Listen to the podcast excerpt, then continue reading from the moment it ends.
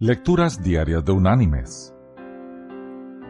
La lectura de hoy es tomada del Evangelio de Lucas. Allí en el capítulo 12 vamos a leer desde el versículo 15 hasta el versículo 21, que dice, Y les dijo, Mirad, guardaos de toda avaricia, porque la vida del hombre no consiste en la abundancia de los bienes que posee. También le refirió una parábola diciendo, La heredad de un hombre rico había producido mucho, y él pensaba dentro de sí diciendo, ¿Qué haré?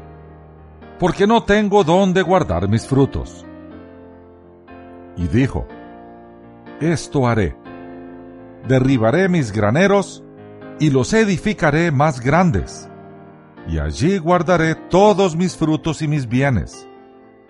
Y diré a mi alma, Alma, muchos bienes tienes guardados para muchos años. Descansa, come, bebe y regocíjate.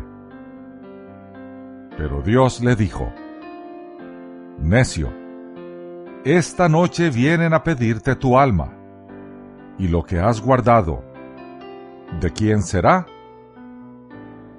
Así es el que hace para sí tesoro, y no es rico para con Dios. Y la reflexión de este día se llama Los ricos están expuestos a gran peligro cierta persona relata lo siguiente. El señor X me conoció porque yo iba a la iglesia a la que él pertenecía. En una ocasión le pedí un consejo y me lo dio. Después transcurrieron algunos años sin que tuviera yo la oportunidad de verlo. Un día ese señor vino a mi casa nos dimos los saludos de costumbre y después me preguntó si podría hablarme en lo privado. Por supuesto, le dije que sí. Entramos en un cuarto donde nadie pudiera interrumpirnos. Cuando ya estábamos a solas, me dijo, He sabido que usted está expuesto a un gran peligro. Le dije que yo no lo sabía.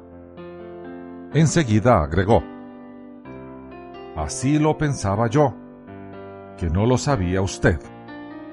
Por esta razón he venido a verlo. Me dicen que usted se está enriqueciendo y que le va muy bien. Cuidado. Está usted en el camino por el cual millares de personas van a la ruina espiritual y se alejan de Dios para siempre. Siguió hablándome sobre este asunto con tanta solemnidad y sinceridad que me impresionó profundamente.